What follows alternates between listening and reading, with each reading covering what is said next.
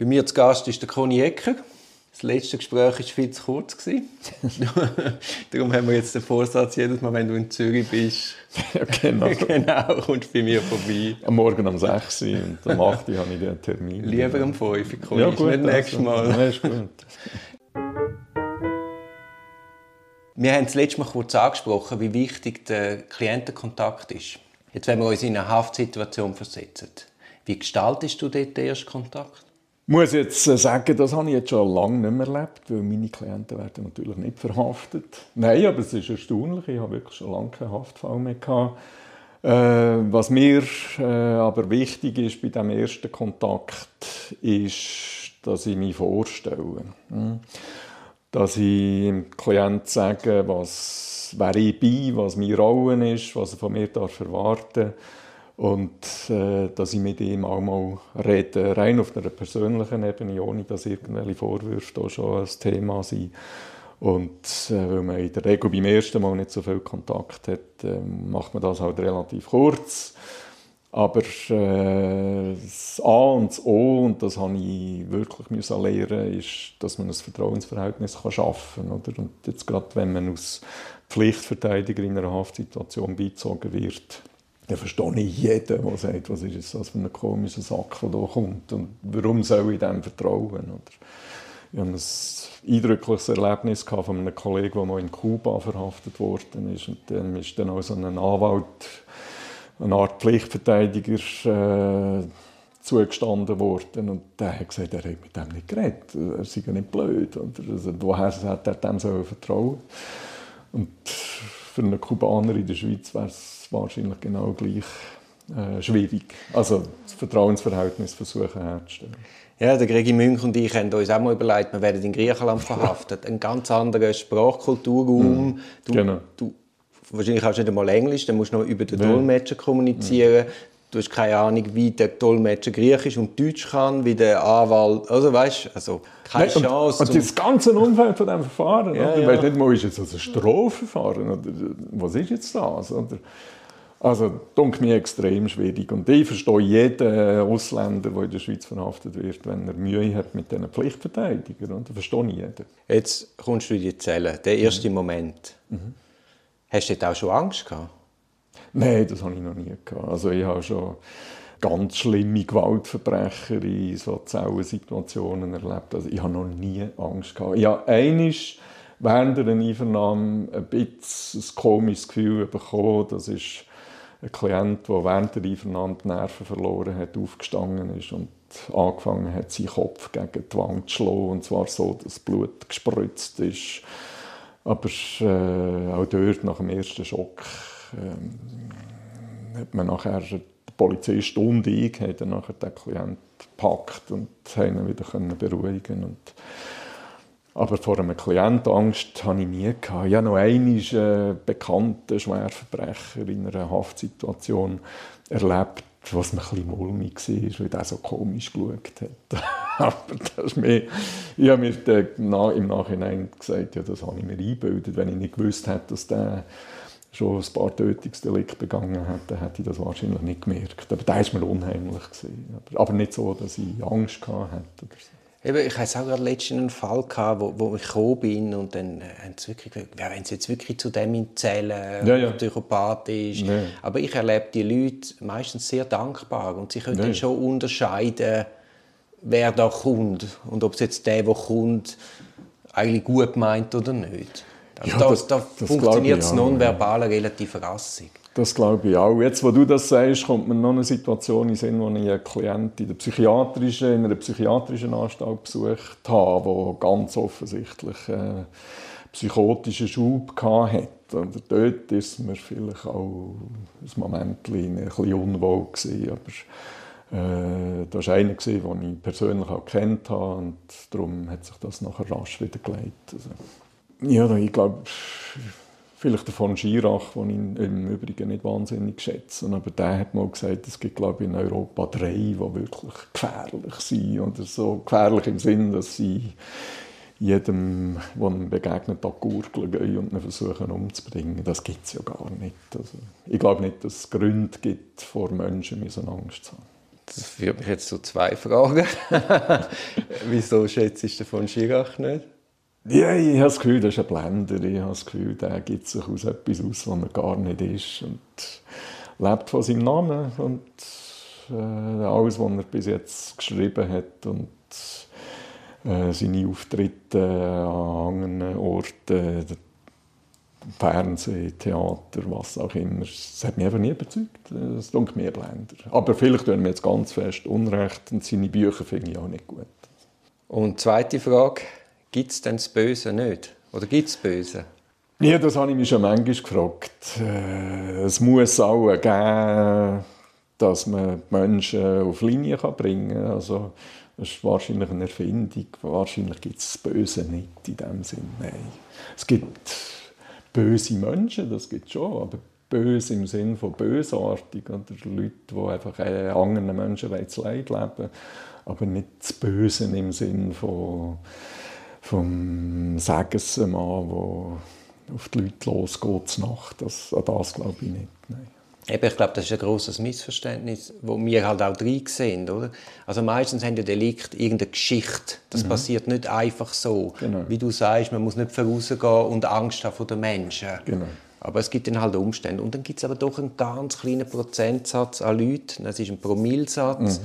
die einfach empathielos sind, ja. brutal egoistisch, narzisstisch. Genau mit einer ganz dünnen, kurzen Zündschnur. Genau, also das gibt es sicher, oder? aber das sind meines Erachtens eher Unfälle, oder? das ist nicht ein Teil vom Bösen. Das, das Böse das gibt es in dem Sinn, glaube ich, nicht.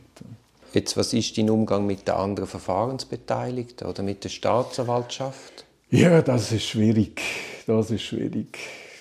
Ich würde sagen, das ist Teil der Strategie.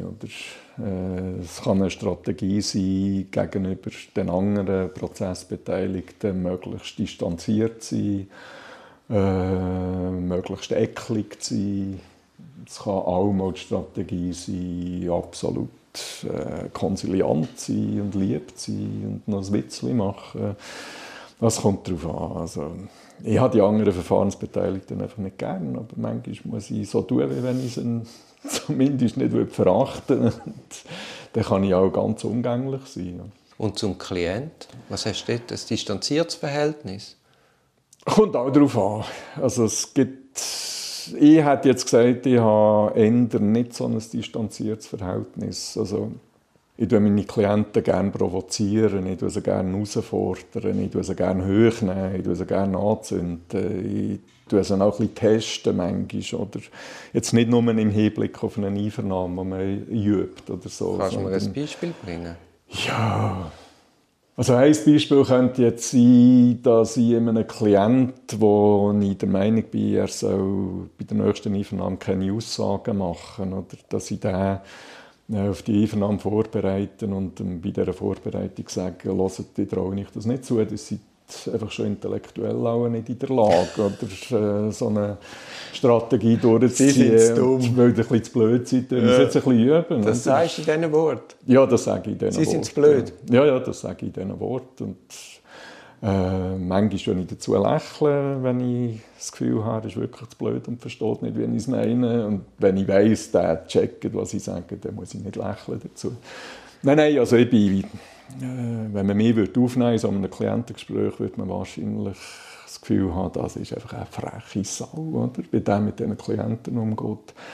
Aber ich mache das nicht, also das hat bei mir einen Zweck. Oder? Das hat erstens äh, den Zweck, dass man ein Vertrauensverhältnis schafft und zweitens auch, dass der, dass der merkt, ich meine es ernst, oder? Und ich arbeite auf ein Ziel hin und wenn es auf diesem Weg nötig ist, im Klient auch mal ein bisschen äh, mit dem Klient Tacheles zu reden, also, äh, ja, also das begreift, oder?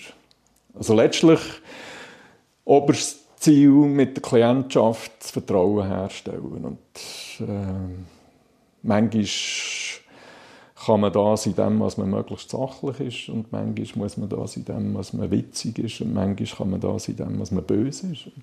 Bist du streng zu deinen Klienten? Ja, in der Phase 1 immer streng und in der Phase 2 sage ich immer, aber wisst ihr, ihr seid der Chef, ihr sagt, was durchgeht. Also ich mache beispielsweise einen Vorschlag oder mögliche Varianten, wie man sich verhält in einer gewissen Situation und sage auch, was man sicher nicht muss, zum Beispiel das, was das letzte Mal gemacht hat, Herr Bonin. Hm, das war jetzt einfach so was von dämlich. Und wenn ihr das nochmal macht, dann muss ich mir überlegen, ob ich euch weiterhin so vertreten soll. Dann bin ich böse. Oder? Und am Schluss sage ich, aber jetzt kennen die Varianten, ich würde die wählen, aber ihr seid der Chef. Und wenn ihr die wählt und bewusst wählt, dann vertrete ich euch weiterhin. Oder? auch wenn du eine Auswahl anbietest, ist ja das auch schon wieder eine Eingrenzung, wo ja, ja dann das Gegenüber vielleicht das Gefühl hat, er kann mitreden, aber faktisch kann er ja nicht mitreden, er kann auswählen. Jetzt gibt es ja Verteidigerkollegen von uns, die das ganz anders sehen, so mhm. das Zusammensetzen von einer Verteidigungsstrategie. Mhm. Was, sagst du zum konzilianteren Anwalt? Ja, es ist halt schwierig, das zu verallgemeinern. Oder? Äh, wichtig, denke mir, dass der Klient tatsächlich Optionen aufgezeigt bekommt, weil die Optionen gibt es ja fast immer. Oder? Es gibt, gibt vielleicht mal Ausnahmen. Und wichtig ist auch, dass der Klient entscheidet, welche er jetzt wählt. Hm. Und bei denen muss man halt vielleicht manchmal schon ein bisschen einwirkend äh, fast Druck aufsetzen, oder? indem man einfach sagt, ich habe euch jetzt gezeigt, was möglich ist. Aber äh, wenn wir ehrlich sind, dann müssen wir doch sagen, die Variante A ist die, die wir müssen wählen müssen. Ja. Man muss auch ein bisschen unterscheiden, wo man im Verfahren ist. Also in einer Haftsituation Sowieso, muss man den Klienten auch vor sich selber schützen. Ist, ist genau so. Oder? Und darum, so die Rezeptbücher, die gibt's, das ist übrigens auch ein spannender Aspekt von, von unserem Beruf. Oder? Die Rezeptbücher gibt es nicht. Oder? Es gibt es gibt so Faustregeln, wo man sich daran festhalten kann, aber man muss immer wissen, äh, im Fall X, in der Situation Y, ist die Faustregel jetzt nicht richtig. Aber äh, also das Führen des Klienten, das dunkt mir, das gehört schon auch zu den Pflichten. Oder? Und, äh, aber, und das, ist, also, und das ist die Hauptpflicht. Ja, also wir sind Fachleute. Ja, natürlich. Also, du gehst ja auch nicht zum Kniechirurg und, genau. und führst die Operation. Also. Das muss und darf man auch von uns erwarten, aber trotz allem, oder?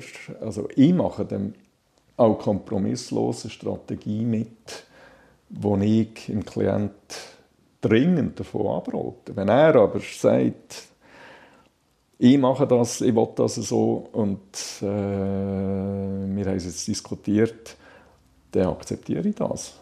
Es könnte auch mal sein, dass das zu einer Mandatsniederlegung führt, aber äh, der Klient entscheidet es. Wichtig. unsere Klienten sind in der Regel gescheit genug, dass sie das können. Ja, ja. Wichtig in solchen Situationen denke mich einfach, dass man es nicht einfach sich sagen lässt, wie er es dann will, sondern die Auseinandersetzung nicht scheut. Und wenn man dann hart genau. intern äh, diskutiert und er immer noch darauf beharrt und genau. du weißt, er versteht die Problematik, mhm. ja, dann ist klar, dann kann man unter Umständen, je nach Konstellation, sagen, okay, wir fahren deine Strategie, wie sie du wünschst. Genau. Aber wichtig denke mich, dass man nicht einfach sich sagen lässt und sich nur als Sprachrohr begreift, sondern man ist auch noch ein Coach. Nein, mir ist, mir ist sicher auch Sprachrohr. Oder? Ich bin allergisch auf den Satz, der Anwalt ist nicht, der, ist nicht Sprachrohr von seinem Klienten. Natürlich sind wir das auch, oder? aber nicht Sprachrohr in dem, dass man einfach... Äh, Ein ausschließliches Sprachrohr genau, gemeint. Genau, das, da bin ich völlig einverstanden. Also, das sind wir nicht. Aber ich habe mal eine gute Situation erlebt oder? von einem Klienten, der schon über ein Jahr in Untersuchungshaft war und mich immer wieder gefragt hat, was machen wir, oder? ich will raus. Und ich habe ihm immer gesagt, äh, raus ist relativ einfach, ein umfassendes Geständnis, das glaubhaft ist, das überprüfbar ist. Aber ich kann euch das einfach nicht empfehlen. Hm? Der hat eine Strafe von Grössenordnung 15 Jahren zu erwarten. Gehabt, oder? Und ich habe ihm strengstens davon abgeraten. Und irgendwann hat er mich ins UG und dann hat er gesagt, so, er hat jetzt lange darüber nachgedacht, er sei jetzt so weit, er will das Geständnis ablegen. Dann haben wir abgemacht, wie wir es machen. Ich habe es geschrieben. Er hat mir es, er hat mir es erzählt, ich habe es aufgeschrieben. Ich bin nachher ins Büro, habe das es ins Reine geschrieben, sozusagen, habe es ausgedruckt, habe eine Eingabe gemacht an die Staatsanwaltschaft, habe es eingepackt, habe es der Sekretärin gegeben, die es eingepackt hat. Und bevor das auf die Post ist, ist mir wie ein Schuppen von den Augen gefallen. Oder? Und gesagt, was machst du eigentlich da? Oder hat das Gouverne wieder aus dem Postausgang rausgefasst und bin am nächsten Tag wieder zum Klienten und habe gesagt, jetzt lesen wir es nochmal zusammen durch und du unterschreibst es. Hm? Er hat nachher die Unterschrift verweigert. Er gesagt, das macht er nicht mit. Und nachher haben wir den grössten Krach gehabt, weil ich das Gefühl hatte, dass ich mich reinlegen. Und wir haben es dann ausdiskutiert und dann, ab dem Zeitpunkt, ab dem Zeitpunkt, haben wir das beste Verhältnis gehabt, das ich glaube je mit einem Klienten hatte. Ein absolutes Vertrauensverhältnis. Und beidseitig. Hm? Und das ist eine wichtige, wichtige Voraussetzung dass wir den Fall einigermaßen mit einem vernünftigen Ergebnis abschließen konnten. Der ist noch lange gehockt. Hm? Aber äh, der hat gewusst, ich habe einen Anwalt, der mich testet und der nicht einfach alles macht, was ich im Sof quasi sage, äh, sondern einer, der dann auch noch meine Unterschrift will. Also das war sehr ein vertrauensbildendes Moment, gewesen, wo ich dann aus das gar nicht begriffen habe. Das führt uns ein bisschen zur Frage, eben, was machst du, wenn es jetzt auf persönlicher Ebene oder strategischer Ebene mit dem Klienten nicht stimmt? Ja, wenn es nicht geht, dann muss ich das Mandat niederlegen. Ja. Und was ich dann äh, anbiete, ohne die Erwartung, dass es dann angenommen wird, ist, dass ich Vorschläge mache für meine Nachfolge. Ja. Also das kommt vor. Das ist nicht sehr häufig, aber das kommt vor. Also wenn es einfach nicht geht, dann geht es nicht. Dann sind der aber wo, nicht glücklich. Worauf machst du das fest? Ja, einfach wenn ich das Gefühl habe, ich rede an einer Wand und äh, oder es kommt im Gespräch zu Äußerungen, die darauf schließen dass mein Klient das Gefühl hat, die reden hindurch mit der Staatsanwaltschaft oder so Zeug. Oder also, einfach, wenn, also wenn, du Vertrauensverhältnis, Vertrauensverhältnis nicht, nicht bekommst. Ja. Ja. Und das gibt es. nochmal, das habe ich nicht oft erlebt, aber ich habe es mehr als einmal erlebt. Ja. Und dann muss man halt einfach, wenn man kann, wenn man nicht Amtlicher ist, das Mandat niederlegen. Und wenn man Amtlicher ist, dann muss man halt mit dem Klient wenigstens so viel Vertrauen finden, dass man dieses amtliche Mandat kann beenden kann, was ja nicht ganz einfach ist, je nachdem, wo man tätig ist. Aber das zeigt, wie dämlich als die äh, Praxis ist, die amtlichen Verteidiger hier uns verrecken, nicht aus diesen Mandatsverhältnissen zu entlassen. Das ist eine Katastrophe. Ja, und vor allem nicht nur eine Katastrophe für den Klienten, sondern eigentlich für den ganzen Rechtsstaat. Ja, wenn der Rechtsstaat sagt, äh, wirksame Verteidigung ist Teil davon, oder? Dann verzichtet er auf die wirksame. Ja, ja. Und ich meine, das Zwischenmenschliche ist einfach etwas, wo, wo man muss auch Erfahrung sammeln muss. Das ist ja nicht Natürlich. einfach, ich wähle jetzt den Herrn Jecker und dann habe ich das muss ja erarbeitet werden. Und es gibt einfach genau. Menschen, wo das nicht möglich ist. Absolut, immer wieder. Oder? Es gibt auch Situationen, wo sich verändert. Oder? Was am Anfang das Gefühl hat, wo man am Anfang das Gefühl hat, man, das funktioniert. Und bei nächster Gelegenheit muss man sagen, ups, ich glaube nicht, dass wir da eine gemeinsame Basis haben. Das ist ein Podcast aus der Reihe Auf dem Weg als Anwältin. Ich hoffe, der Podcast hat dir gefallen.